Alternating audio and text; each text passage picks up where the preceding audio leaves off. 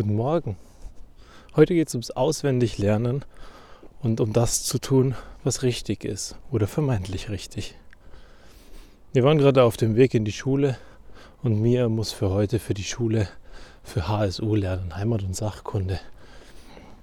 Und sie haben die Hecke gelernt und mal wieder ist es so, lern alles auswendig, was du darum wissen musst. Wie so oft in der Schule. Selten geht es darum zu wissen, oft geht es darum, Sachen auswendig zu lernen, zu wiederholen und wiederzugeben.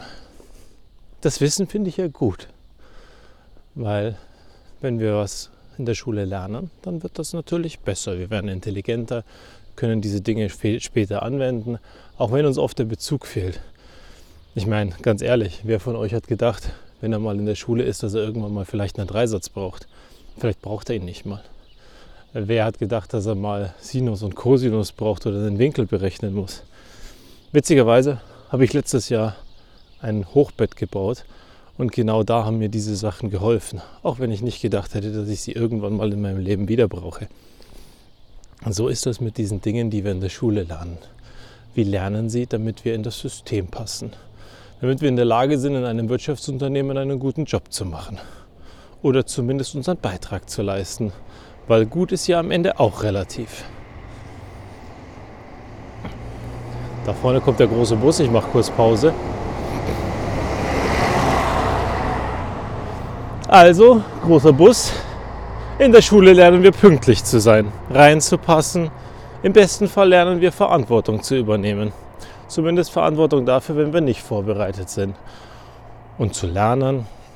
Und am Ende geht es ganz viel darum, wie viel Zeit nehmen sich unsere Eltern, um uns auf dem Weg vorzubereiten und sich Zeit zu nehmen, uns zu zeigen, was wichtig ist. Einige von uns werden das auch alleine hinkriegen. Ganz viele andere bekommen Hilfe. Und am Ende dürfen wir uns glücklich schätzen, dass die Eltern uns da helfen und uns auf den Weg bringen, dass das Ganze funktioniert. Nur auch da, überlegt euch mal, wie sehr funktioniert ihr denn? Dass ihr immer reinpasst, dass ihr immer das macht, was nötig ist, das, was richtig ist. Wie viele Sachen habt ihr gelernt, die ihr eigentlich nie wieder braucht? Und wie viel in eurem Job macht ihr jeden Tag, das euch wirklich gut tut? Welche Leute gibt es in diesem Job, die euch gut tun? Und wie viel Zeit verbringt ihr mit denen, die euch gut tun?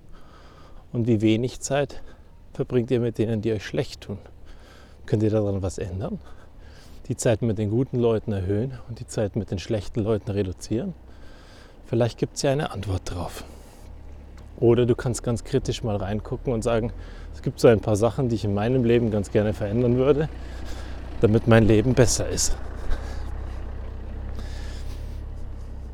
Was die Schule betrifft, die meisten von euch werden sie glücklicherweise hinter sich haben.